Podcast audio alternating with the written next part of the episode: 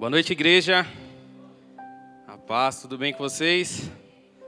E aí, cansaram de comer arroz com uva passa? Dá para comer mais um pouquinho ainda? Glória a Deus. Não, não cansaram? Sem uva passa? Quem gosta, quem não gosta? Quem gosta? Vamos primeiro. Quem gosta, quem gosta fica difícil, né? Quem gosta? Quem não gosta? Então, tem mais não gosta do que gosta. Então, quem não gosta, traz para a Nise, que a Nise gosta. Traz para cá, minha mãe gosta também o Jackson, vai dar tudo certo também. Não tem problema. Faz parte dessa época do ano, nos trazem essas novidades aí nas culinárias, né? Mas é muito bom a gente aproveitar esse tempo. Amém, igreja? Ah, glória a Deus. Aqui, beleza. Vamos estar orando para a gente dar início a esse momento aqui da nossa palavra. Amém. Pai, nós Queremos te agradecer e te louvar, Senhor, por esse domingo, porque mais uma vez nós temos a oportunidade e o privilégio de estar na tua casa. Nós queremos te pedir perdão dos nossos pecados, das nossas falhas, Senhor, porque nós sabemos que apesar das nossas limitações, é o Senhor que tem nos sustentado. É o sangue de Jesus que nos dá livre acesso, nos dá a oportunidade e o privilégio, Senhor, de estarmos aqui para te adorar, para te engrandecer, Senhor. Por isso, Apaga, Senhor, todo o pecado das nossas vidas, Senhor. Purifica, Senhor, o nosso coração, purifica a nossa mente, purifica os nossos lábios, ó Pai, os nossos olhos, os nossos ouvidos, ó Pai. Que a nossa motivação seja te servir, Senhor, e seguir a Ti, Senhor, todos os dias das nossas vidas, ó Pai.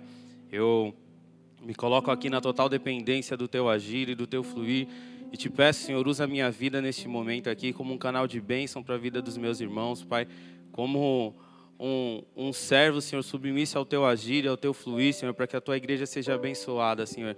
Que não saia nada aqui de mim mesmo, Pai, do Danilo, mas que o teu Espírito Santo, o Espírito Santo de Deus, o Consolador, tenha total liberdade no agir e no fluir.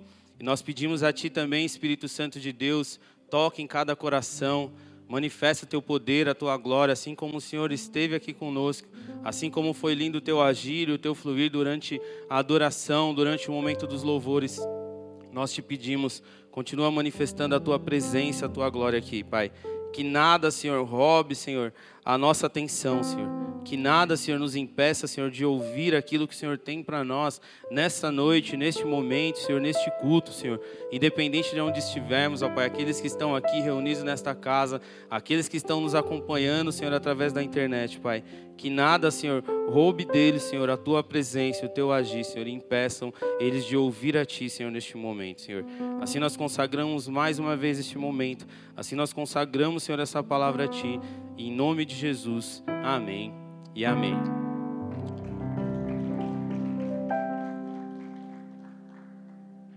Glória a Deus. Se eu tomar água aqui umas 500 vezes, preocupa não. Minha garganta tá ruim, mas minha garganta ruim também não é muita novidade, né? Mas enfim, faz parte da vida. É, nós temos hoje o privilégio de estarmos aqui no dia 25 de dezembro, né? O dia qual é escolhido aí como Natal. E eu não sei contar vocês, mas é, eu tenho boas lembranças do Natal, né? A gente, o Natal é uma época que nos traz boas lembranças, que nos faz já refletir um pouco sobre aquilo que vivemos ou que fizemos. É uma é uma data que já nos dá aquele, aquela sensação de organizar a vida, né? Tá acabando, vai virar o ano de novo. Como se a gente não mudasse, não vai adiantar nada, vai virar outro ano e vai continuar tudo do mesmo jeito. Mas nos faz pensar e realmente refletir aquilo que nós precisamos fazer. E, como eu estava dizendo, eu não sei de vocês, mas eu tenho boas recordações do Natal, né? As decorações, os momentos em famílias, passeios, viagens, né? Os presentes, as comidas, como a gente brincou aqui, né? Agora mesmo estava com a minha família, ela nem estava mais com vontade de comer, mas come doce, come não sei o quê, não cabe mais nada, mas tá lá na mesa, você vai comendo, não para de comer e conversa e come de novo, né? E por aí vai indo, né? É uma época que a gente junta e começa a fazer essas coisas, temos esse momento, né? As decorações em si, eu, eu me lembro, a minha mãe era a mulher do, dos pisca-pisca, né? Ela gostava demais. Eu lembro que em casa assim a gente a gente era criança Aí juntava, chegava perto da época do Natal, aí tinha um monte de pisca-pisca em casa. Nós ia ligar, ia ver qual não estava acendendo, trocava as lâmpadas. Não sei nem de onde saiu tanto pisca-pisca, mas eu lembro que tinha isso. Aí depois meu pai ia lá e enfeitar a garagem inteira, né? Quando a gente morava em casa, fazia os desenhos lá na janela. E por aí ia e ficava um bom tempo lá, para a noite ligar as luzes e ficava tudo cheio de luzinha piscando para todo lado na casa, né? Então a gente, eu tenho essas, essas recordações, né? Os momentos de família, juntava todo mundo na casa dos meus avós, a família estava lá, como agora meus avós não são mais, não estão mais vivos, mas a gente continua se juntando, estava na casa do meu primo e come, e conversa, e dá risada, e conta piada, brinca e por aí vai. A questão das viagens também, eu me lembro que tinha às vezes que a gente passava a ceia de Natal, né, do dia 24 ali para o dia 25 com meus avós, depois a gente entrava no carro e ia viajar, ia lá para o Nordeste com meus pais. Então me recordo também dessas coisas. A gente entrava no carro, passava ali dois, três dias dentro do carro e já passava ano novo com os meus avós lá no Nordeste, lá na Paraíba. Então, o Natal em si, ele, ele tem bons momentos, né? Mas se para você o Natal até hoje não teve nenhum bons momentos, não teve nada assim que você lembra, só te traz coisas ruins, saiba que Deus tem o poder para mudar todas essas coisas na sua vida e é um novo tempo, é uma nova estação. O Senhor Jesus nos fala que a gente precisa deixar as coisas que ficaram para trás e prosseguir para o alvo. E Ele tem o poder de mudar todas essas coisas, Ele tem o poder de justamente restabelecer, reestruturar e você ter também esses momentos felizes e agradáveis em família. Amém? Mas o Natal, o dia 25 em si, ele vem para comemorar justamente o Papai Noel, não é? Presentes, não é isso é o verdadeiro sentido, não é? Tem certeza? Mas vocês não gostam de ganhar presente? Vocês não gostam de juntar? Vocês não gostam de gastar dinheiro não para os sobrinhos? Os sobrinhos em casa tá aumentando, lá tá ficando difícil. Cada ano lá você fala, ô meu, vai ter que reduzir os presentes aqui. Divide em três, parcela em dez, termina o ano para você pagar os presentes de Natal, né? Mas enfim, brincadeiras à parte, o Natal em si, o dia 25 de dezembro, ele não, não é justamente para comemorar o Papai Noel ou coisas do tipo, mas é uma data qual nós temos para lembrarmos do nascimento de Jesus. Né? Jesus veio ao mundo, Jesus se fez aqui homem e morreu por amor da minha vida e a sua vida, mas para que ele chegasse nesse momento de morrer, ele precisou nascer. Então Deus não poupou ele em nenhum momento. Ele veio para cá, ele passou ali todas as diversidades, se fez homem, nasceu de uma mulher, foi criança, foi adolescente. A Bíblia não nos dá muito muitos detalhes disso, a não ser quando ele tinha 12 anos e se perdeu dos pais dele, e depois já vai para o batismo dele ali. Enfim, se você tem curiosidade de saber mais sobre a vida de Jesus, te convido a ler justamente a Bíblia. Os evangelhos você vai ter lá e você vai entender, vai ver muitos detalhes sobre a vida de Jesus. Amém? Mas o dia 25 de dezembro, ele é o dia que Jesus nasceu? Não, né? Mas por que então dia 25 de dezembro? Por que dia 25 de dezembro é a data que foi escolhida aí para comemorarmos o nascimento de Jesus, né?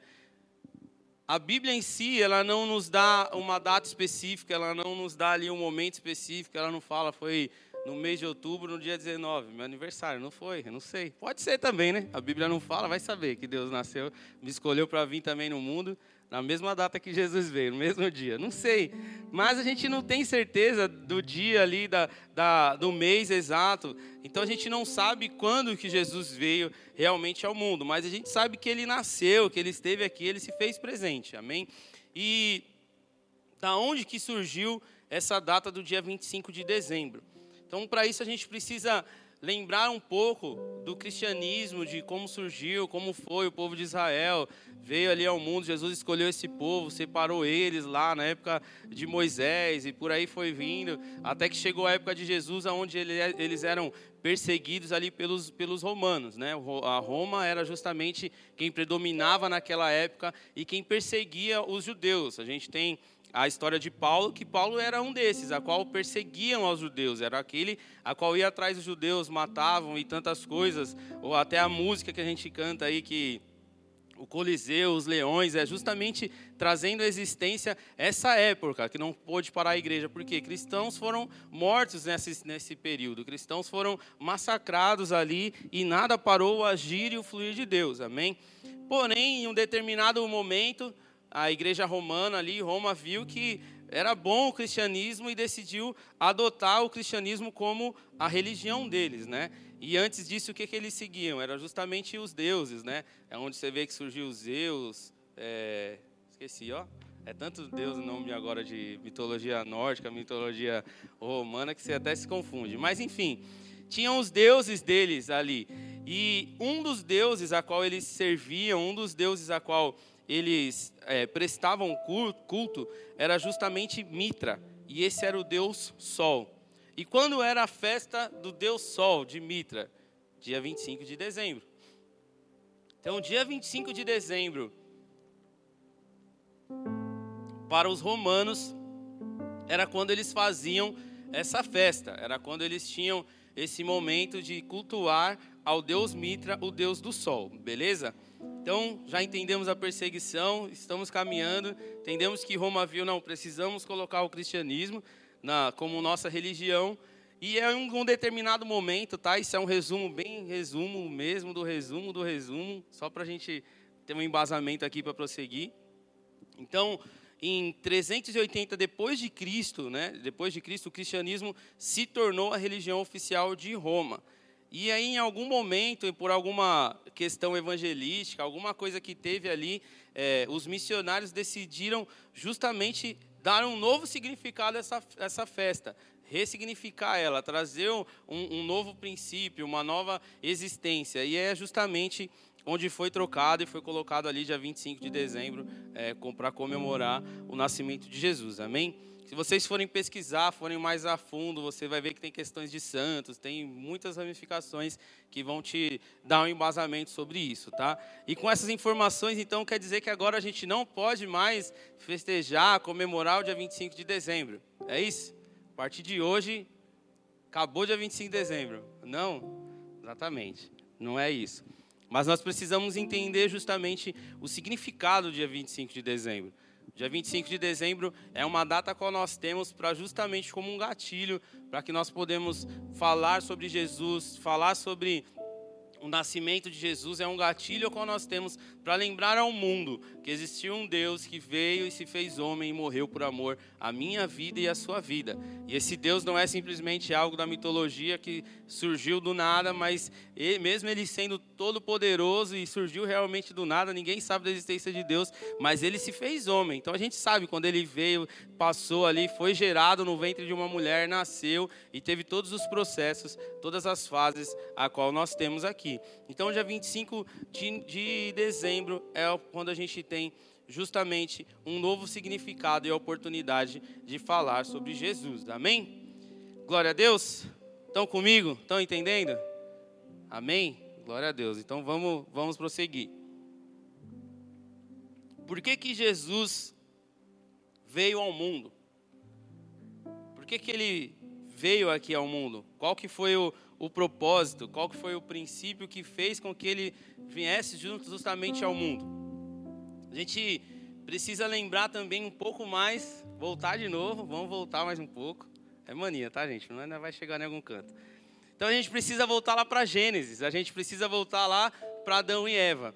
Então, Adão e Eva estavam lá felizes no jardim do Éden, lá, os animais, tinha tudo do bom e do melhor, deu nome para os bichinhos, e por aí veio criação do homem, criação da mulher.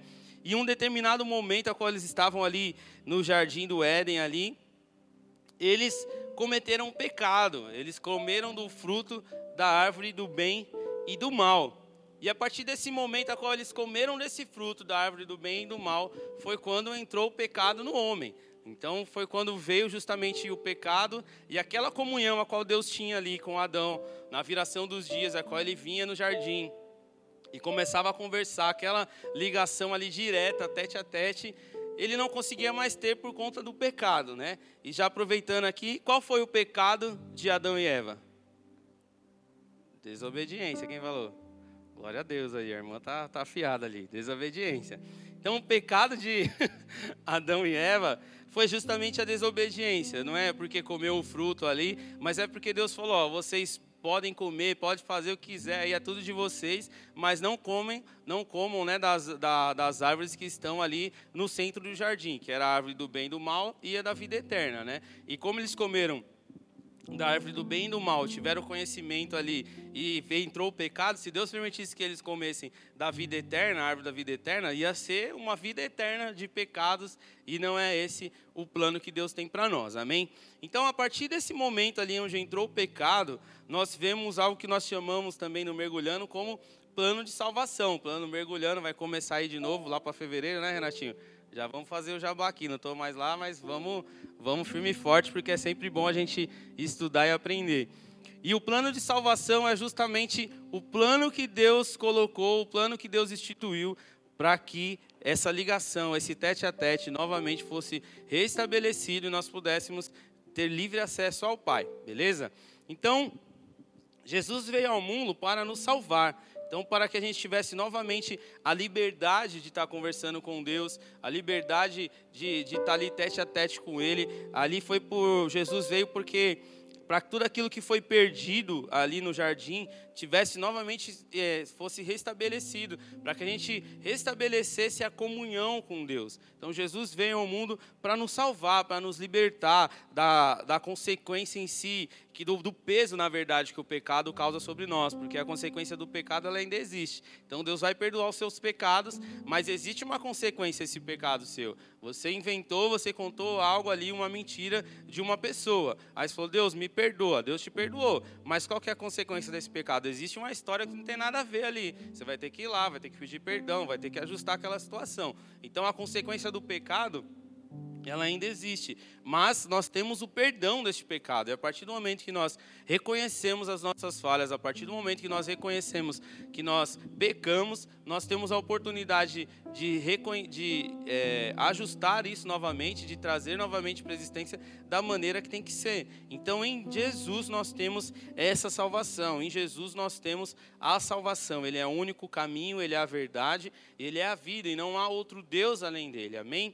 Glória a Deus nós sabemos aqui que, com o plano de salvação, Deus usou ali a Bíblia, o Velho Testamento, para nos dizer justamente como seria a vinda de Jesus, como Jesus veria ao mundo, como aconteceria, como ele, o que ele faria ali. E Deus usa os profetas, né? A Bíblia chama eles de profetas messiânicos e nada mais é profetas que falaram do Messias, profetas que tiveram revelação e trouxeram ali à existência aquilo que Jesus ia fazer aqui no mundo, quem seria, quando viria, onde nasceria, as coisas que iriam acontecer.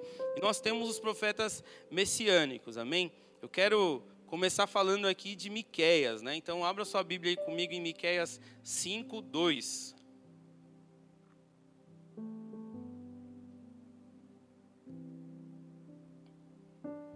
Então, Miqueias 5:2 nos diz assim: Mas tu, Belém, Efrata, embora sejas pequena entre os clãs de Judá, está na NVI, beleza.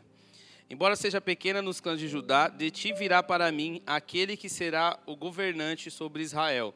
Suas origens estão no passado, distante em tempos antigos. Então, Miqueias falou justamente de onde viria Jesus de onde viria ali o Messias, aonde ele nasceria, ele nasceria, e falou justamente da questão de Judá. Judá que era uma das doze tribos, né? Rubem, Judá, Simeão e, e por aí vão as tribos. Então a gente vê que foi profetizado de onde ele viria ali, da cidade de Belém e viria da tribo ali, no caso de Judá.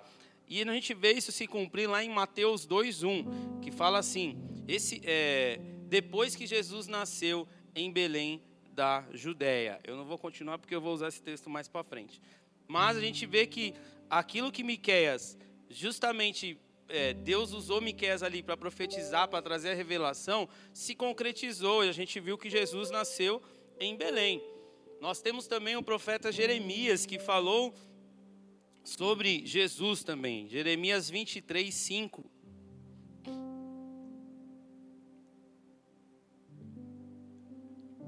Diz assim: Dias virão, declara o Senhor, em que levantarei para Davi um renovo justo, um rei que reinará com sabedoria e fará o que é justo e certo na terra. Então, Jeremias falou justamente que viria um rei que seria da descendência ali de Davi e ia trazer esse renovo, essa justiça.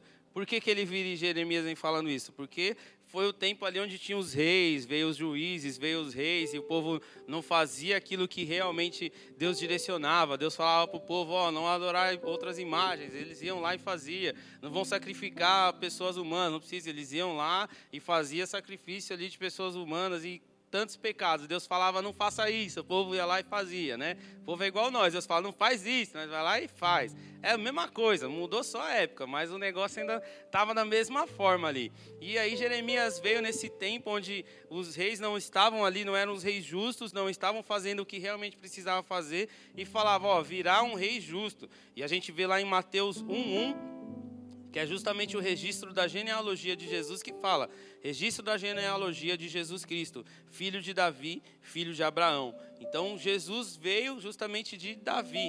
Então, aquilo que foi profetizado, que viria um rei justo de Davi, da linhagem de Davi, a gente vê se concretizando no Novo Testamento aí, depois você vai lendo, vai dando toda a genealogia de Jesus, quem foram os pais que gerou, essa daqui é aquela passagem, fulano gerou Beltrano, que não sei o quê, e por aí vai indo, vai indo. Tem um monte de nome dos trava-línguas lá, é bom pra caramba pra ler isso aqui, mas é da hora. e a gente vê Zacarias também nos falou, nos falou sobre Jesus. Então Zacarias 9:9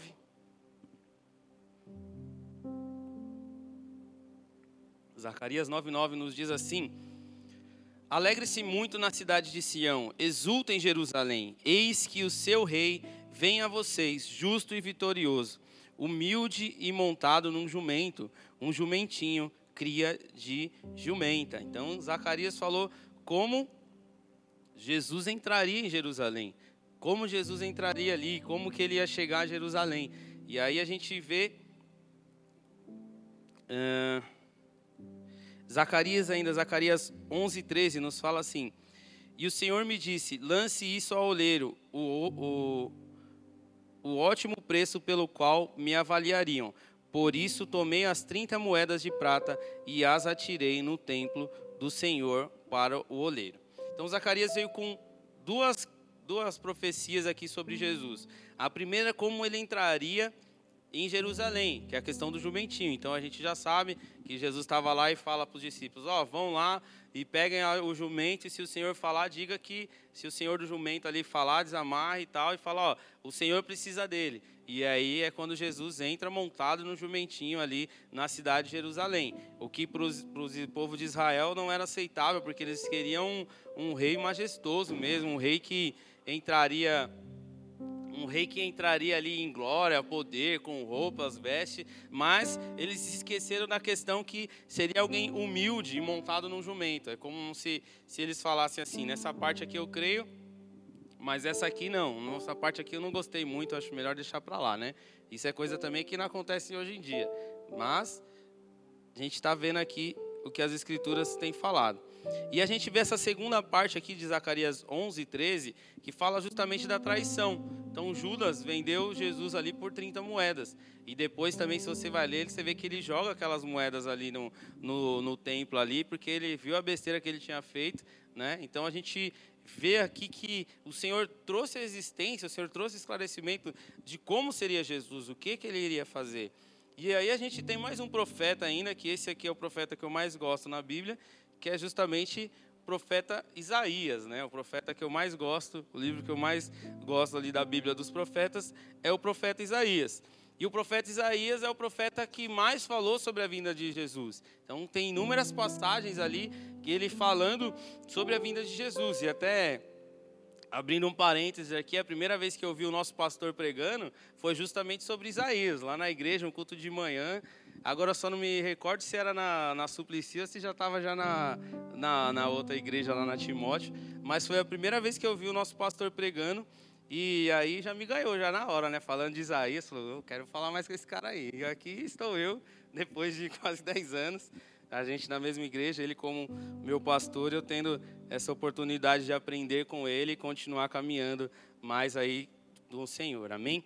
Enfim, Isaías é um profeta qual eu gosto bastante. O Isaías traz bastante revelação ali sobre Jesus. Isaías traz muitas coisas de como seria, né? E aí a passagem que a gente vê em Isaías 9, do 6 ao 7, nos fala assim, né?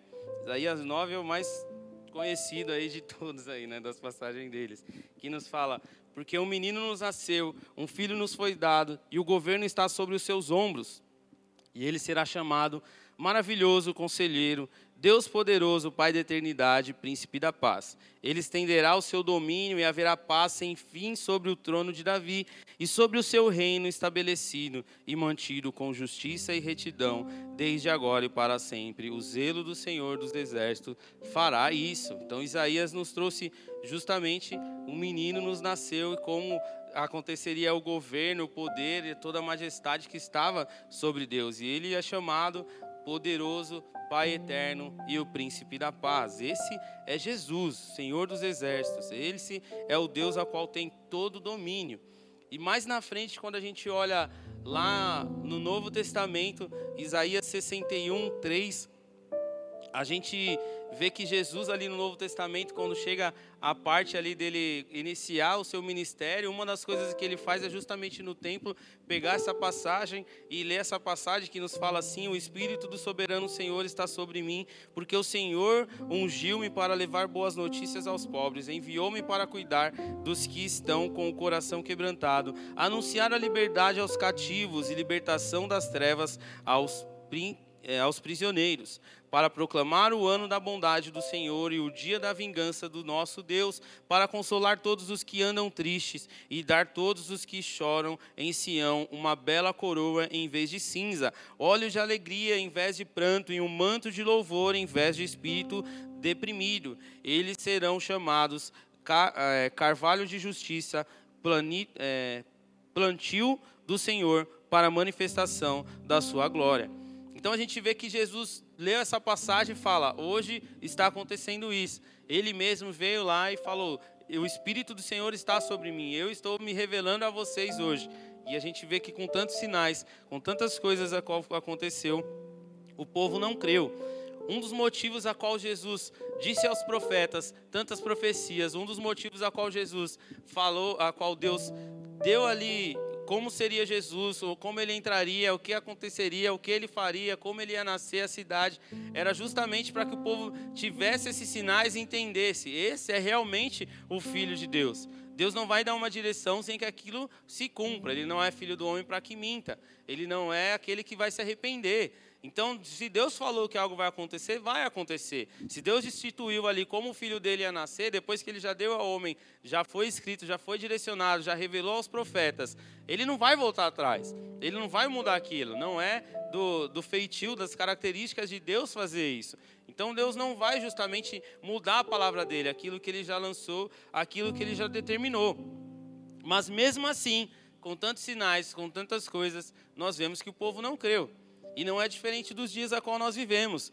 Temos pregado, temos falado da vinda de Jesus, da mesma maneira que ele veio aqui, se fez homem, morreu por amor às nossas vidas. Ele disse que iria ao Pai e queria voltar. E nós temos visto tantos sinais de que justamente esse retorno, o amor de muitos se esfriariam, guerras, pandemias, pestes, é, o coração dos pais né, contra os filhos e por aí vai indo a questão do ódio e tantas coisas que têm acontecido. Ou ele ainda fala que seriam como nos dias de Noé, a qual está todo mundo festejando, dando-se em casamento e ninguém está prestando atenção. Então a gente tem todos esses sinais, tem tantas coisas a qual a Bíblia nos direciona de que Jesus irá voltar. Vai chegar esse dia. Você fala, ah, mas desde a minha avó que fica falando que Jesus vai voltar, Jesus vai voltar. Se fosse você, eu acreditava. Porque se ele voltar você ficar aqui, você vai falar, meu, desde a minha avó falando, eu não acreditei. E agora? Agora você acredita na parte da tribulação que aí é com vocês que fica aí, porque eu pretendo estar tá lá na glória lá, espera não estar tá aqui.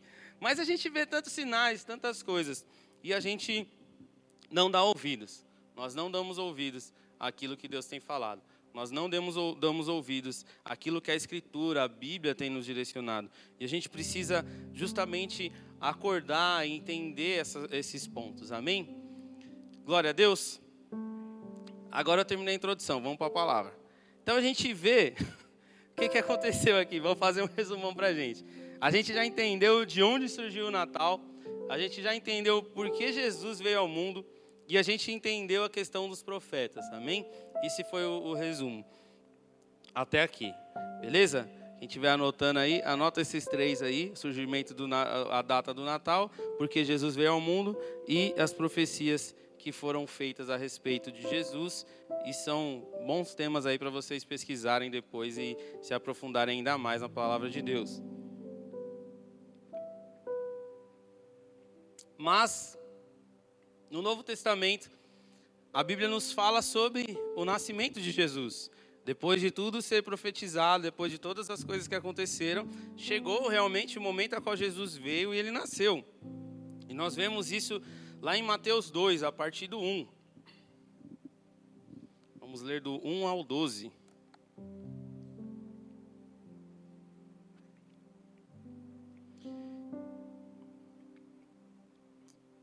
E nós vemos assim: Depois que Jesus nasceu em Belém de Judéia, nos dias do rei Herodes, magos vindo do Oriente chegaram a Jerusalém e perguntaram: Onde está o recém-nascido rei dos judeus?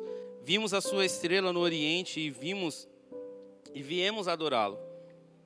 Quando o rei Herodes ouviu isto, ficou perturbado e com ele toda a Jerusalém. Tendo reunido todos os chefes dos sacerdotes do povo e os mestres da lei, perguntou-lhes onde deveria nascer o Cristo. E eles responderam: Em Belém da Judéia, porque assim escreveu o profeta. Mas tu, Belém, da terra de Judá, de forma alguma és o menor entre as principais cidades de Judá, pois de ti virá o líder que, como pastor, conduzirá Israel, o meu povo. Então Herodes chamou os magos é, secretamente e informou e e informou-se com eles a respeito do tempo exato em que a estrela tinha aparecido. Enviou-os a Belém e disse: Vão informar-se com exatidão sobre o menino. Logo que o encontrarem, avisem-me para que eu também vá adorá-lo. Depois de ouvirem o rei, eles seguiram o seu caminho e, e a estrela que tinha visto no oriente foi adiante deles, até que finalmente parou sobre o lugar onde estava o menino. Quando tornaram a ver a estrela, encheram-se de júbilo. Ao encontrar a casa, viram um menino com Maria, sua mãe, e, o, o, e prostrando-se, o adoraram. Então abriram os seus tesouros e lhe deram presentes: ouro, incenso e mirra. E tendo sido advertido em sonho, para não voltarem a, para não voltarem a Herodes, retornaram para a terra por outro caminho. Então a gente vê aqui o relato do nascimento de Jesus, o momento ao qual Jesus veio ao mundo, e ele nos traz também esses personagens aí, os três reis magos. E eles foram até Herodes, Herodes era aquele que cuidava ali no, do povo ali de Israel, e ele queria justamente é, impedir que isso acontecesse. Então ele mandou matar crianças ali, se eu não me engano, de, de cinco, eram dois anos para baixo, não me recordo agora a idade exata. Mas a gente vê que Herodes faz essa perseguição justamente para que Jesus não nascesse, para que o rei dos judeus ali, a qual foi profetizado, como você vê que ele vai atrás daqueles que, que estudavam ali, eles falam, ó, foi profetizado que seria lá em Belém, seria em uma das cidades de Judá. E se a gente vê que eles vão ali. Porém, os reis magos, eles são advertidos ali em sonho. Então, em sonhos, eles falam, aparece ali para eles, falam, não voltem para lá, seguem o seu caminho, voltem por outro caminho aí, mas não voltem lá para Herodes e, e, avisem eles, porque ele não é amiguinho do jeito que está aparecendo aí, ele está querendo tramar algo e os planos de Deus são soberanos, Deus não ia permitir que isso acontecesse, amém?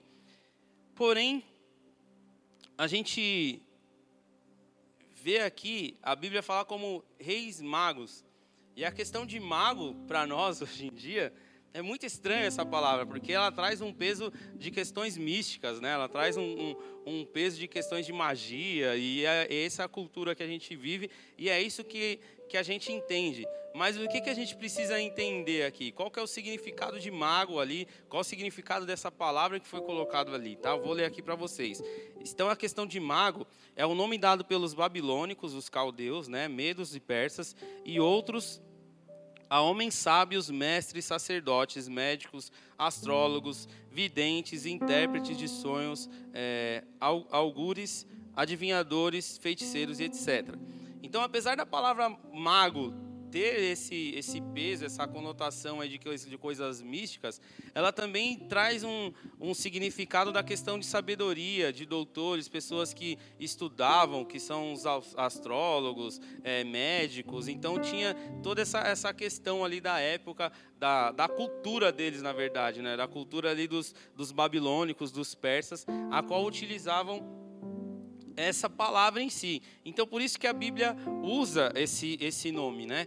E a Bíblia não nos fala em si o nome desses, desses três reis magos.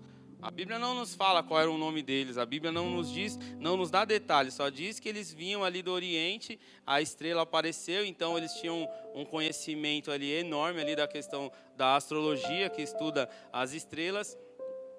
E até eu estava dando uma pesquisada, parece que esse fenômeno é, é, é, Saturno e mais um outro planeta que faz essa, essa lua aí, que não, é, essa estrela, não sei de quantos anos que aparece aí, é, essa, essa, essa estrela no caso. Então existe isso até hoje, essa estrela ainda aparece. É bem legal como questão aí de, de estudo, se vocês tiverem curiosidade para estar tá pesquisando sobre esse assunto. Então a gente vê que eles entendiam ali no céu e eles viram, ó, apareceu algo diferente, apareceu uma estrela diferente. E essa estrela estava indicando justamente ali o nascimento de Jesus. É mais uma vez Deus usando a ciência em si para comprovar aquilo que a Bíblia está nos dizendo, aquilo que a Bíblia está nos mostrando. E apesar da Bíblia não nos falar os nomes, é, se você for pesquisar também, você vai encontrar quais seriam os possíveis nomes desses reis. Eles seriam ali é, Gaspar, rei da Tárcia e da ilha de Egriséula, Baltzazar, rei de Godolias e de Sabá, e Belchior, ou Melchior, rei da Núbia. Então, provavelmente, esses seriam os nomes desses três reis magos, tá? Apenas a título de conhecimento. Porque a Bíblia em si, ela não nos traz o nome exato desses reis. Mas, por que, que eu trouxe essa passagem de Mateus 2?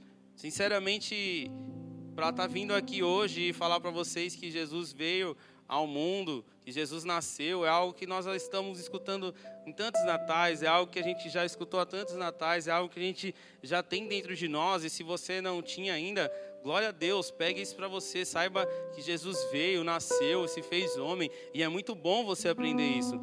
Mas eu perguntei ao Senhor algo a mais, o que mais dá para tirar, o que mais pode vir? É muito bom sabermos que Jesus veio, morreu por amor a nós, mas o que mais a gente pode tirar desse tema? E até falando aqui uma falha minha, porque se eu falar para vocês que em alguma parte aí do começo do ano, Deus falou para mim, estuda sobre os três reis, reis, reis magos, eu escrevi num post-itzinho, colei lá, pergunta se eu fiz. Não fiz. Aí quando chegou a mensagem do pastor, eu falei, agora entendi. Desde o começo do ano Deus está avisando lá. Então fui correr atrás do prejuízo e fui estudar ali, fui, fui entender um pouco mais sobre essa questão. Mas o que me chamou a atenção nesse contexto aqui, nesse trecho, é justamente o que trouxe o tema aí da nossa palavra. Tragam os presentes. Então Mateus 2:11 fala: "Ao entrarem na casa, viram o menino com Maria sua mãe e prostrando-se o adoraram. Então abriram seus tesouros e lhe deram presentes: ouro, incenso e mirra." Repita comigo: ouro, incenso e mirra. Agora com vontade: ouro, incenso e mirra. Isso, glória a Deus. Então, o que, que eles levaram? Ouro, incenso e mirra. Então a gente vê que os reis magos foram ali à presença de Jesus e eles levaram esses três, esses três elementos: ouro, incenso e mirra. E esses elementos em si, eles têm significados na Bíblia, eles têm um motivo, não foram simplesmente aleatórios, mas a questão do ouro, ela representa a realeza de Jesus. Então, quando os reis estavam ali, levaram justamente o ouro, eles estavam reconhecendo o quê? Que Jesus era rei, que Jesus fazia parte da realeza, que ele não era simplesmente mais um menino que nasceu, não tinha onde morar, estava na manjedoura, num estábulo, não tinha o que fazer, nasce aí mesmo do jeito que deu, mas eles estavam ali reconhecendo que Jesus era fazia parte da realeza. Jesus era o rei. Jesus era aquele que ia estabelecer o governo. Jesus era aquele justo rei a qual foi profetizado. A questão do incenso, ele era algo exclusivo dos sacerdotes. Então o incenso ele só era utilizado pelos sacerdotes. Ele, ele, ele trouxe um reconhecimento da divindade de Jesus. Ele trouxe um reconhecimento falando: ó, nós cremos que você é um rei soberano, que você faz parte da realeza, por isso nós trouxemos o ouro. Mas nós cremos também na sua soberania, nós cremos na sua divindade, nós cremos que você é o filho de Deus, você é o prometido que veio ao mundo para nos salvar. Então a gente, a, o incenso em si ele traz esse significado. E nós temos a mirra. A mirra era algo que era utilizado no embalsamento, né? Então, quando as pessoas morriam ali, eles eram colocados ali nas cavernas, nos sepulcros ali, não sei muito bem o termo que era utilizado, mas eles eram embalsamados. Então, era passado essa mirra, era enfaixado ali, e eles ficavam lá é, guardados ali até que a terra fizesse o processo dela ali natural e o corpo se decomposse. Mas a mirra estava justamente fazendo a referência do sacrifício de Jesus, da morte de Jesus. Estavam dizendo, resumidamente, em três presentes, o quem que era Jesus. Jesus era um rei, Jesus era aquele que veio como soberano, que tinha todo o poder, uma divindade, mas era aquele que também ia se sacrificar por nós. Os reis magos reconheceram isso e trouxeram esses presentes.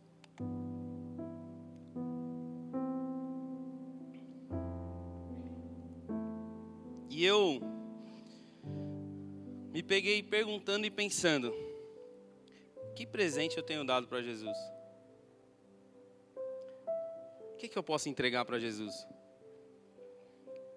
Que Ele me deu o amor dele, eu já sei. Que Ele me deu a salvação, eu já sei. Que Ele me libertou, eu já sei. Que Ele me deu livre acesso a, a Deus, a gente já sabe. Que Ele me livrou de ficar fazendo sacrifícios de animais. Basta você pedir perdão dos seus pecados e o sangue de Jesus te justifica. Isso eu já sei. Mas que presente eu tenho dado a Jesus? Que resposta eu tenho dado a Ele? O que eu tenho entregado? Ou simplesmente eu só busco Ele para pedir e para sugar e para tomar? Será que essa, se esse for o termo certo? Qual é o presente que vocês têm dado a Jesus? Hoje é o aniversário dele. Ou pelo menos a data qual foi escolhida para que a gente pudesse lembrar do nascimento dele. Qual o presente que você deu para ele? O que, que você tem entregado? E aí, se a gente for mais a fundo, será que para Jesus é suficiente você dar um presente um dia do ano? Você entregar para ele algo um dia do ano? No dia 25 você lembrar que ele fez algo pela sua vida? Qual presente você tem dado a Jesus? E eu tentei trazer esses elementos um pouco mais para dentro da Bíblia e falar, mas tá bom, pai, o, o que, que eu posso te entregar que tenha essa simbologia, esse peso a qual o ouro demonstrou ali, a qual os reis magos levaram. Ouro eu não tenho, alguém tem ouro aí? Não tenho. Então, ouro eu não tenho, pai. Como é que eu vou fazer? Como eu vou te entregar algo que vai justamente trazer esse peso, que vai justamente direcionar e falar: não, isso eu estou reconhecendo, que Jesus é realmente real, é uma realeza, é um soberano, faz parte da realeza, ele é o meu rei, ele é o meu Senhor. Como eu vou representar isso? E eu me lembrei de Provérbios 17, 3, que fala: O crisol é para a prata e o forno é para o ouro, mas o Senhor prova o coração. Provérbios é, 17:3 ainda se você, se a gente for ler na NVT, né, nova versão é, traduzida aí, ela nos fala assim: "O fogo prova a pureza da prata e do ouro, mas o Senhor prova o coração." O que nós temos que pode simbolizar justamente o ouro? Como que o ouro chega nessa nessa propriedade tão pura através do fogo? O ouro ele é refinado. Ele é tido como um metal bruto ali, mas a partir do momento a qual ele é aquecido, vai tirando as impurezas, vai tirando as impurezas, e ele chega justamente ao estado de ouro. Ele chega justamente ao estado de ser o ouro. E eu me lembrei justamente aqui por conta desses versículos do nosso coração. Qual é o estado do seu coração hoje? Será que ele até é um ouro mais cheio de contaminação? Ou ele está num estado a qual foi refinado, a qual foi limpo, a qual foi purificado, a qual não há mais condenação, não há mais impurezas. Quando você fala assim, Jesus, meu coração é teu. Será que, seu, que Jesus olha e fala, não, esse aqui é o ouro mesmo. Esse aqui está top, é só transbordar agora. Ou será que Jesus fala assim, não, aqui eu vou ter que dar uma esquentada aqui, ter que mandar um foguinho aqui para e aquecendo, aquecendo, aquecendo, aquecendo, aquecendo, até que essas impurezas realmente se vão. Eu sei que a nossa natureza que foi estabelecida pelo pecado, a gente vai lutar com isso até que Jesus venha, até que Jesus venha, até que Jesus venha. Mas há uma diferença quando você peca e você já reconhece naquele momento, ou quando você passa dias, semanas, meses, anos sem reconhecer a sua falha, sem reconhecer que você está errado, sem reconhecer que Jesus pode te purificar e que Ele é o seu Salvador e que sua vida não faz nenhum sentido se você não estiver com Ele. Qual é o estado que está o seu coração? Qual é o estado que está o seu coração hoje? Para que você possa justamente entregar Ele de presente para o Senhor.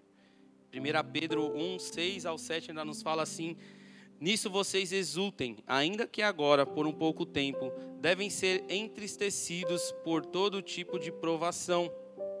Assim acontece para que fique comprovado que a fé que vocês têm, muito mais valiosa é que o ouro que perece, mesmo que refinado pelo fogo, e genuíno, e resultará um louvor, e, e resultará em louvor, glória e honra quando Jesus Cristo for revelado. Apesar de o ouro ser um metal nobre, ser algo que tem valor e que é utilizado até hoje para estabelecer até o preço e os valores de uma moeda, de um, de um país, de uma nota, de uma cédula ou de um dinheiro digital, sei lá o que você quer chamar, mas da, da economia ali do país, né, da solidez desse país. A Bíblia ainda nos traz ainda a questão da fé, que é mais valiosa do que o ouro como está a nossa fé? Será que a gente tem fé realmente de dias melhores? Será que a gente tem fé que Deus pode continuar curando, restaurando, sarando? Será que a gente tem fé que apesar das tribulações nós vamos nos manter firmes, constantes? Qual está o nível da sua fé? Será que a sua fé é uma fé a qual quando você ora você crê naquilo que você está olhando, orando, você estabelece? Ou é uma fé que você fala, vou orar porque está na Bíblia, né? Vai que acontece. Vamos ver o que que dá. Como está a nossa fé? Será que a sua fé tem sido suficiente para que você possa se manter nos caminhos do Senhor? Será que a sua fé é um presente a qual agrada ao Senhor, a qual ele pode olhar para o seu coração e falar: porque o meu filho tem fé? É simplesmente eu derramar a minha presença sobre ele as coisas e não acontecer. Hoje o Senhor nos chama para justamente analisarmos como está o nosso coração, analisarmos como está a nossa fé, para que nós possamos oferecer isso ao Senhor, amém? E eu sei que até o final desse culto a gente vai poder entregar o nosso coração e mais uma vez declarar a nossa fé no Senhor, amém? Vocês creem? Vocês têm fé? Então aplauda ao Senhor então.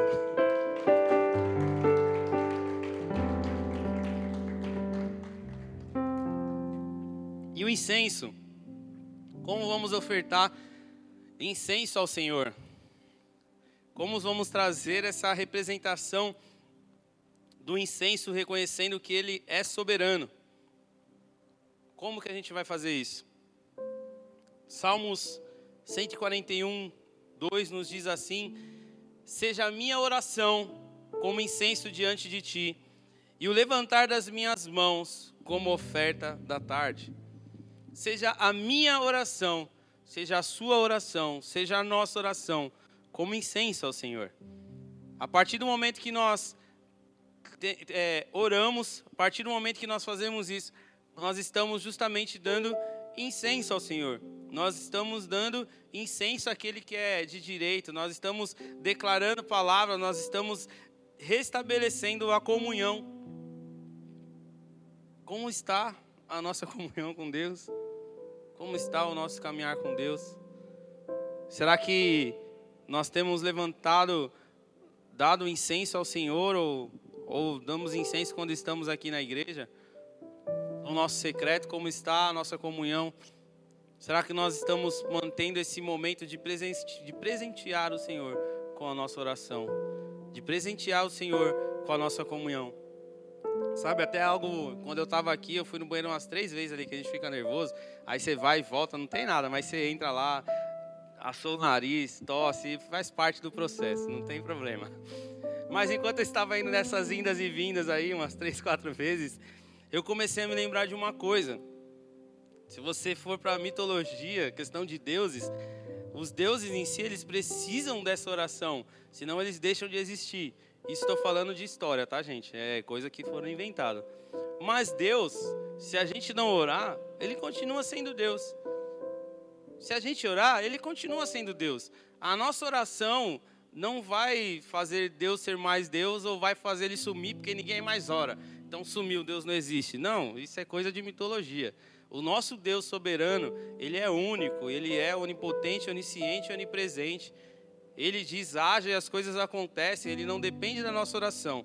Mas ao mesmo tempo, ele nos, nos dá o privilégio de presentearmos ele com uma conversa de presentearmos Ele com a nossa companhia. Você já imaginou isso? A gente gosta, né? Fala, Pai, eu quero a Tua presença, eu quero te sentir, mas, cara, você pode presentear o Senhor com a Sua presença. Você pode presentear o Senhor contando como foi o seu dia, o que você fez, como está o seu coração. Você pode presentear o Senhor e falar, Pai, meu coração pode até ser um ouro, mas agora está mais para um carvão. Dá para mudar aí? Dá para a gente mexer alguma coisa? Dá para começar a aumentar esse fogo? A gente pode presentear o Senhor com a nossa oração, com a nossa intimidade. A gente pode dar um presente para Jesus de justamente estarmos com Ele, conversar com Ele. Isso é algo tão fácil que a gente não faz, a começar por mim, igreja. Não é porque eu estou aqui hoje com a oportunidade, com o privilégio de estar trazendo uma palavra para vocês que eu sou melhor ou sou pior que vocês. Quantos dias a gente faz tudo, menos orar. Ah, não, mas quando eu acordei, eu já falei, Senhor, obrigado pelo meu dia, abençoa em nome de Jesus, amém. Quando eu cheguei no meu serviço, falei, obrigado por estar aqui, Pai. Quando eu estava no perrengue, eu falei, Senhor, me ajuda aqui, Ele ajudou. Mas, e depois? Depois estou só o pó, né? Quero dormir, porque começa outro dia, né? Tem que orar de novo. Senhor, obrigado por esse dia, obrigado pela noite de descanso, em nome de Jesus, amém. E vamos tocar o barco. E o Senhor tem esperado. Não precisa mais esperar a viração dos dias, como ele fazia lá no Jardim do Éden. Mas Jesus nos deu esse presente de ter um, um livre acesso ao Pai. E tem nos dado a oportunidade de presentear com a nossa conversa.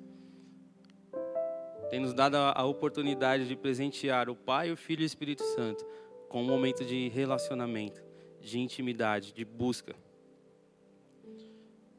E, por último, a gente chega à mirra.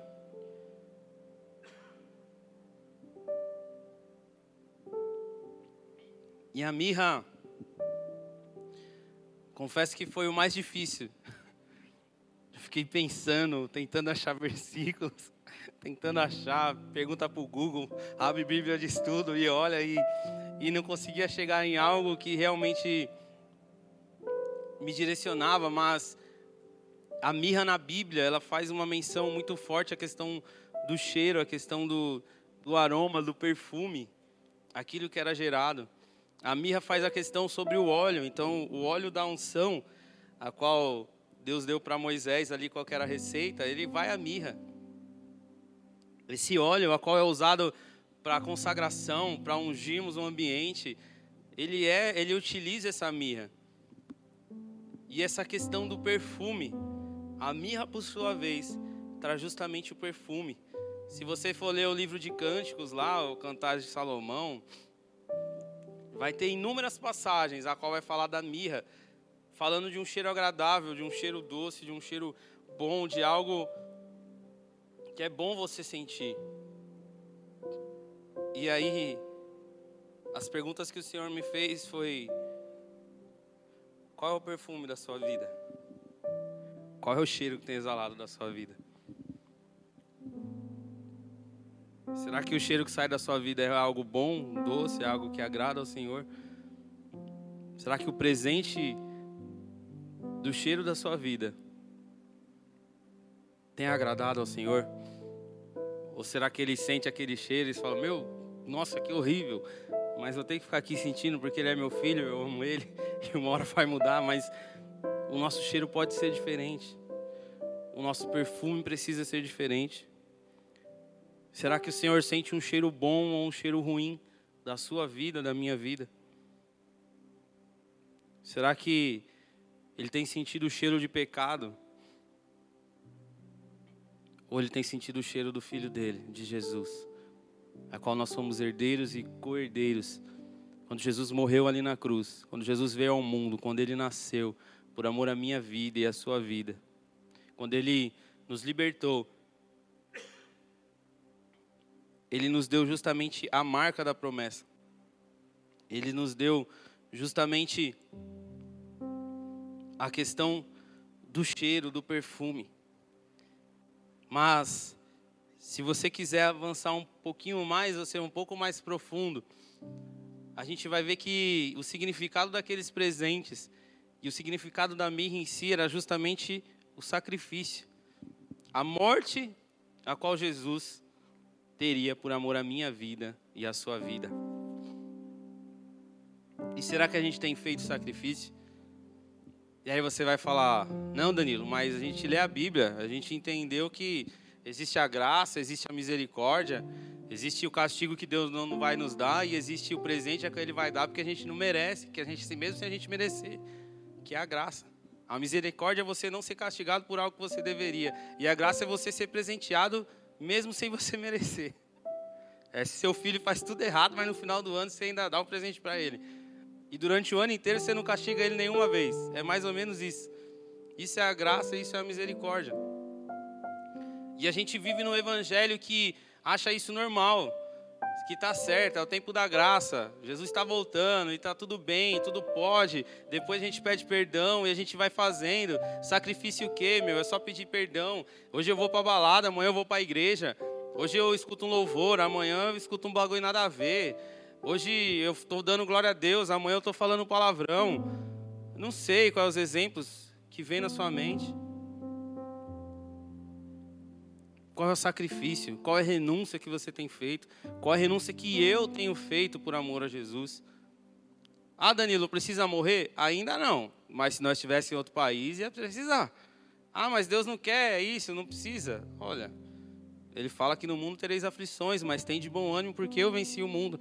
Ele fala que virão perseguição e bem-aventurados aqueles que forem perseguidos por amor ao meu nome. Então eu simplesmente subir aqui e falar para você que essas coisas não vão acontecer, eu vou estar tá mentindo, eu vou estar tá indo contra a Bíblia, eu vou estar tá indo contra aquilo que o Senhor nos direcionou. Mas hoje nós não estamos nesse ponto aqui no Brasil, mas outro, outros países estão com coisas que a gente não consegue nem imaginar. E mesmo o nosso sacrifício sendo algo mais tranquilo, a gente tem feito, a gente tem renunciado à nossa carne, a gente tem deixado de fazer as coisas que nós gostamos, a gente tem priorizado estar com o Senhor. Não tem problema nenhum você fazer as coisas que você gosta, mas você tem priorizado as coisas do Senhor. Você tem priorizado estar na casa de Deus, você tem priorizado buscar a presença dEle, você tem priorizado aprender mais a dEle, você tem priorizado ler a Bíblia, orar, jejuar, buscar, você tem priorizado deixar de fazer algo que você gosta, mesmo que seja lícito, porque Deus falou, filho, isso não é para você, você fala, não tem problema, então eu vou fazer mesmo. Lucas 9, 23 e 26, ao 26.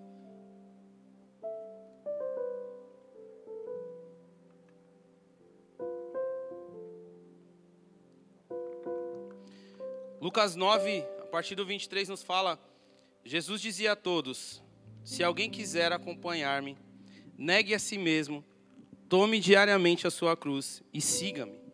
Pois quem quiser salvar a sua vida, perderá. Mas quem perder a vida por minha causa, este a salvará. Pois que adiante do homem ganhar o mundo, pois que adiante do homem ganhar o mundo inteiro e perder ou destruir a si mesmo. Se alguém se envergonha de mim e das minhas palavras, o filho do homem se envergonhará dele quando vier em sua glória e na glória do Pai e dos santos anjos. Se alguém quiser ir a Jesus, se alguém quiser realmente ser cordeiro em Cristo, se alguém quiser realmente a sua salvação, é necessário negar a si mesmo, tomar a sua cruz. E o que, que é isso?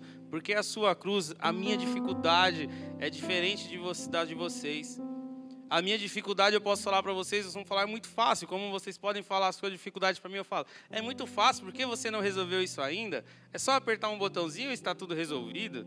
Mas a minha, a minha dificuldade é diferente da sua. A minha cruz é diferente da sua. Mas isso significa que, como igreja, as nossas dificuldades nós vamos é, servir a Cristo, nós vamos tomar as nossas dificuldades e vamos seguir. Às vezes a sua dificuldade para estar aqui hoje é porque você não tem um carro, às vezes a sua dificuldade é porque você tem um carro e não tem como colocar combustível, eu não sei. Estou dando exemplos bem, coisas simples, mas para a gente poder entender. Às vezes a sua dificuldade é deixar de, na hora do almoço, ficar ali com os seus amigos ali, o que você tem que renunciar, porque os caras só falam besteira. Meu, sai dessa rodinha. Às vezes a sua dificuldade, a sua renúncia é parar de ver um pouco série, sei lá. Às vezes a sua renúncia é ler mais a Bíblia quando você não está com vontade. Qual que é a sua dificuldade? Qual que é a sua renúncia? Às vezes a sua dificuldade, a sua renúncia é deixar de comprar algo para você, para poder abençoar um outro irmão.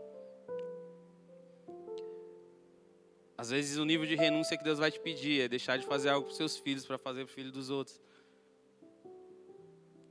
Eu não sei qual é o nível, qual é a dificuldade, mas eu sei que Deus colocou algo e nós precisamos tomar a nossa cruz. Às vezes a sua dificuldade pode ser uma enfermidade, que você ora pelos outros e as pessoas são curadas, mas você não. Não tem problema, toma a sua cruz e continua seguindo a Jesus. Qual é a sua cruz? Qual é a sua dificuldade? Qual é a sua renúncia? Qual é o seu sacrifício? Qual é o sacrifício que você tem feito para presentear ao Jesus? Qual é o sacrifício que você tem feito para que o nome dele continue sendo glorificado e exaltado? E o Senhor hoje quer justamente restabelecer nas nossas vidas a comunhão e entender que as nossas ações são como presentes ao Pai, são como presentes a Jesus. E se nós realmente reconhecemos a Jesus, se nós realmente o amamos, nós não podemos simplesmente fazer isso no dia 25 de dezembro. Não adianta nada a gente lembrar que Jesus veio ao mundo e nasceu e ele é o verdadeiro motivo do Natal, é o amor, é a paz a qual todo mundo fala, independente se a pessoa é cristã ou não. Feliz Natal, Deus abençoe, muita paz, muita saúde. Não adianta nada a gente falar disso. Se você, conhecendo Ele tete a tete, não vive não presenteia Ele, não vai além, não avança, não prossegue e simplesmente quer só ganhar presentes, mas não quer viver o verdadeiro Evangelho. O Evangelho é justamente renúncia. O Evangelho não é você ficar rico, não é você ficar milionário, não é você viajar o mundo, mas é renúncia.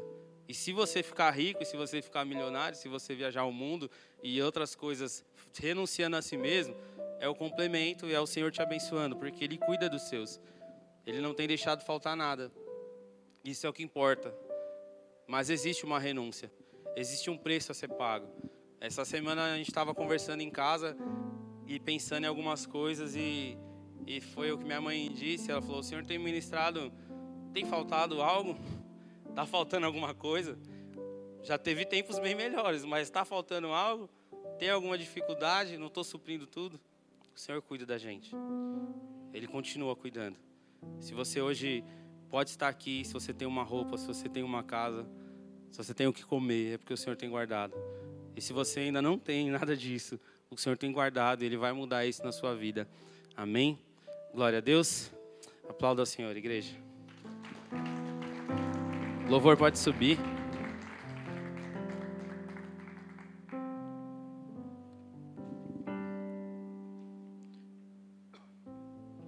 Feche seus olhos.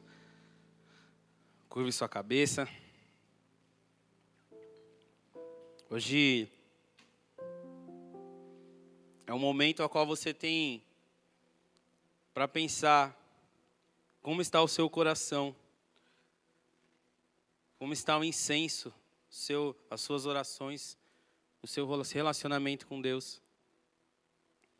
E se você realmente tem entregado uma mirra, se você está justamente disposto a viver a vontade e os planos de Deus. Nós vamos ter um momento de adoração, um momento de louvor. E eu sei que o Senhor vai ministrar isso ao seu coração. Mas antes de a gente dar continuidade, eu quero orar com você que está aqui hoje, orar com você que nos assiste porque existe um Deus e existe um Jesus que veio ao mundo, nasceu, morreu por amor às nossas vidas. E esse Jesus, esse Jesus deseja habitar no teu coração.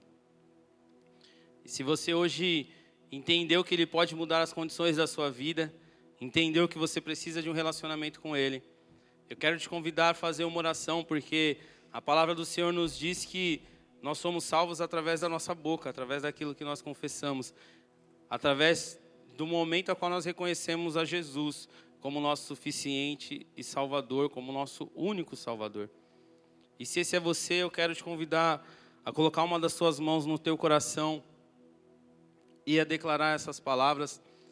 Senhor Jesus, Senhor Jesus, nesse momento, nesse momento, eu reconheço, eu reconheço que o Senhor, que o Senhor é o meu único, é o meu único, suficiente, suficiente Salvador. Salvador.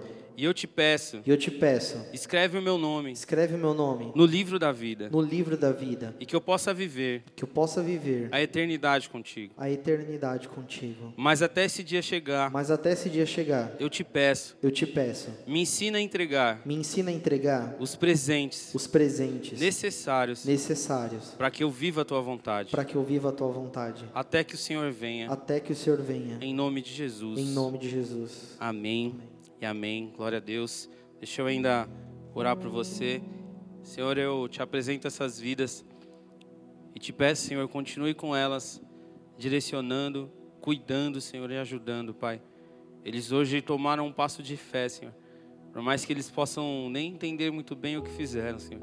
Mas é um momento de alegria, Senhor, porque almas estão rendidas a Ti, porque pessoas reconheceram que, que precisam de você, porque pessoas reconheceram que o Natal é muito mais do que presentes, mas é o nascimento de um Jesus, de um Deus soberano, de um Deus divino e de um Deus que sacrificou por nós. Por isso eu te peço, continue ajudando a cada um deles, ó Pai. Em nome de Jesus. Amém. E amém. Glória a Deus. Amém.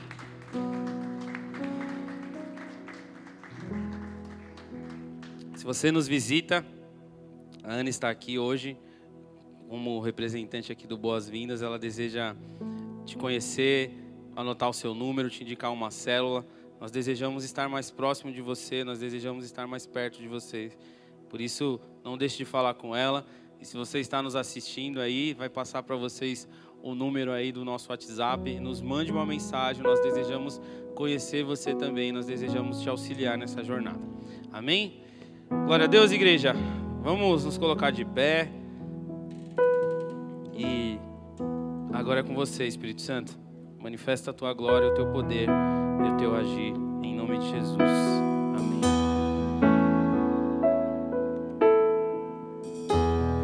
Aos teus pés estou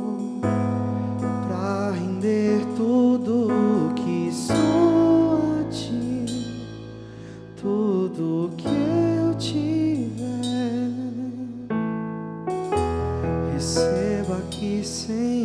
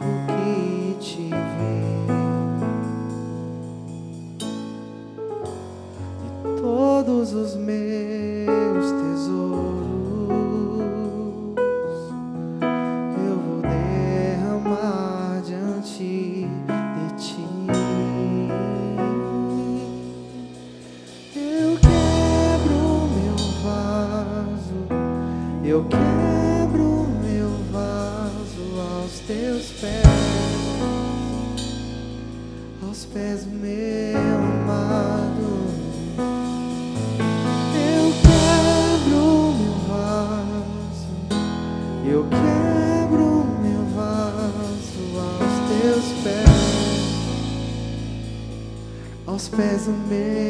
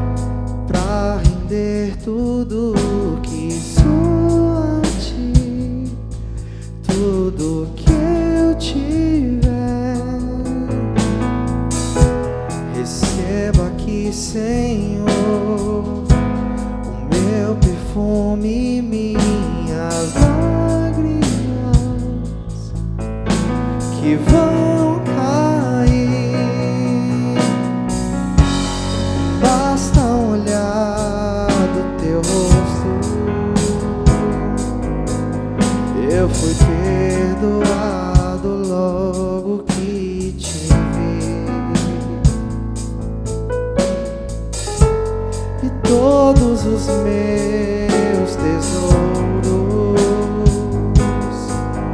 eu vou derramar diante de ti.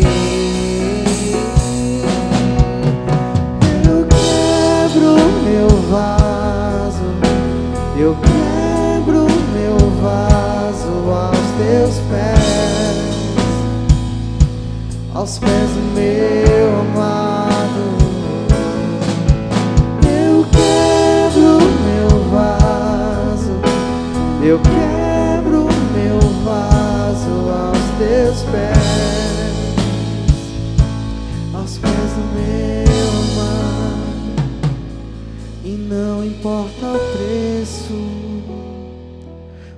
Perfume derramado, a tua presença vale mais. Tua presença vale mais.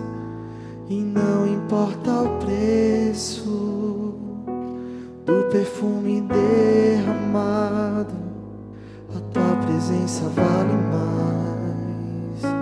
Tua presença vale mais. Importa o preço do perfume derramado, a tua presença vale mais. Tua presença vale mais. Não importa o preço do perfume derramado. A tua presença vale mais. Tua presença vale mais.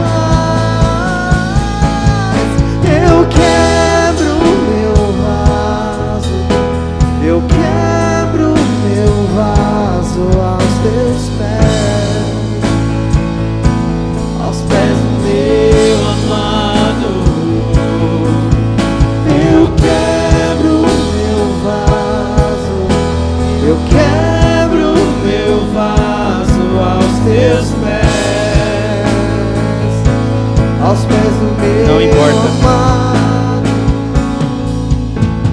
Tal preço do perfume derramado, tua presença vale mais. Tua presença vale mais. Não importa o preço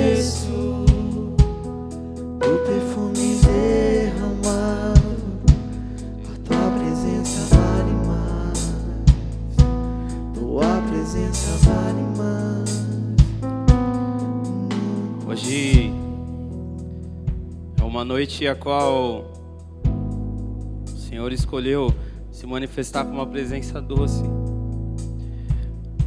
uma presença tranquila e suave, mas é uma presença tão poderosa, igreja, tão poderosa que está nos limpando e nos purificando. está trazendo a nossa memória como está o nosso coração, como estão os nossos momentos de busca, de intimidade. Como está a nossa renúncia, a nossa entrega ao Senhor. E sabe, por mais que a acusação disso possa ser tão pesada e tão profunda, essa presença não, não veio hoje para nos acusar, não veio hoje para jogar na tua cara. O que você fez ou o que você deixou de fazer, mas veio para te consolar, te direcionar e te dizer: não está perdido, não está perdido. Foi apenas uma fase, mas uma fase que se encerra e é uma nova estação, um novo tempo, um tempo de busca, um tempo de corações é, rendidos ao Senhor, um tempo de corações contritos, um tempo de corações como um ouro, mas como uma fé que é capaz, Senhor, de mover montanhas. E é essa estação que está sobre as nossas vidas, é essa estação que está sobre mim, que está sobre você, que está sobre a igreja de Cumbica uma estação de avançar, de renovo, de sinais, de prodígios, de cura, uma estação onde não vamos depender de pastores, de diáconos, de presbíteros, de adoração, mas vamos depender do agir e do fluir do Espírito Santo. E não é quem ora mais, ou quem fala mais, ou quem profetiza mais, mas é uma igreja em unidade, sendo movida e sendo direcionada pelo Senhor é. para aquilo que Ele está fazendo, para essa nova estação, para esse novo tempo. Não há peso de acusação, não há peso de acusação, mas há um novo incenso sendo levantado ao Senhor nessa noite, há um novo cheiro sendo entregue ao Senhor nessa noite. Há vidas aqui que serão restauradas no relacionamento com o Pai. Aquilo que você já viveu, os momentos de intimidade com que você já teve com o Pai, não se compara com aquilo que está por vir. Eu profetizo sobre a minha vida e sobre a sua vida uma nova estação, um novo tempo de busca, um renovo.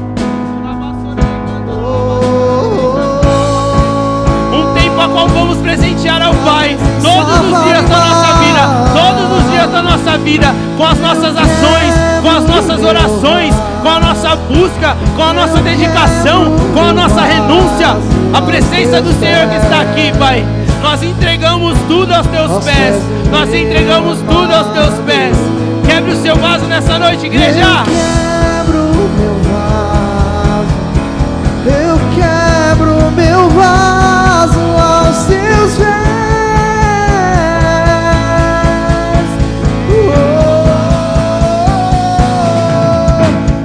quebro o meu vaso, eu quebro meu vaso aos teus pés,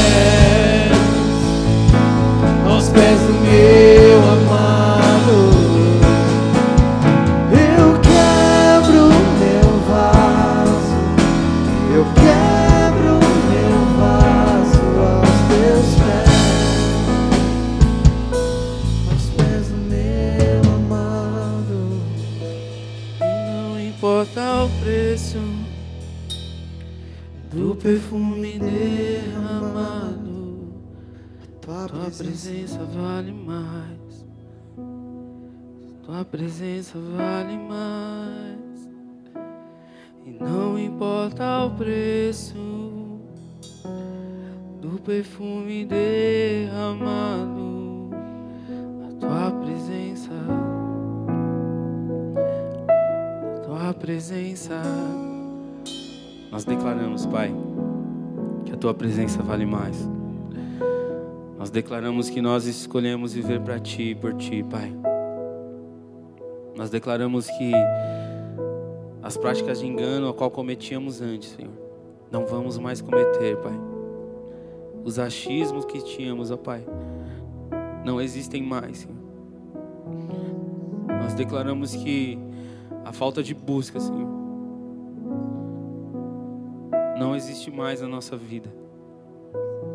Nós declaramos que nós vamos transbordar, Senhor, e transmitir, Senhor, e refletir aquilo que temos vivido no nosso secreto, Pai. Nós declaramos que o nosso cheiro será o teu cheiro, Pai, o cheiro de Jesus, o cheiro do sangue que nos marcou, nos livrou. Nós declaramos que a nossa vida pertence a Ti, Pai. Eis aqui uma igreja, Senhor, que declara: não importa o preço, Senhor, nós desejamos a Tua presença. E nós desejamos retribuir, Senhor, ao Teu presente. Se essa é a Tua vontade, aplauda aquele que é digno de toda honra, de toda glória, de todo louvor. Amém. Glória a Deus, é tudo para Ti, Senhor. Glória a Deus. Amém. Aleluia.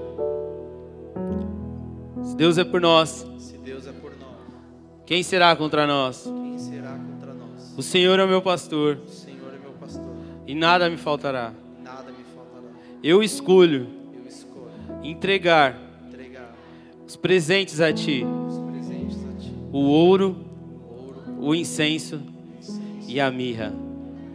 Oremos todos juntos. Pai nosso que estás nos céus, santificado seja o Teu nome.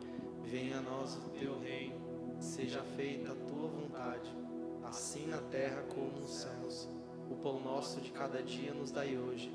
Perdoa as nossas dívidas, assim como nós perdoamos aos nossos devedores. Não nos deixes cair em tentação, mas livra-nos do mal, pois teu é o reino, o poder e a glória para sempre. Amém e amém. Glória a Deus.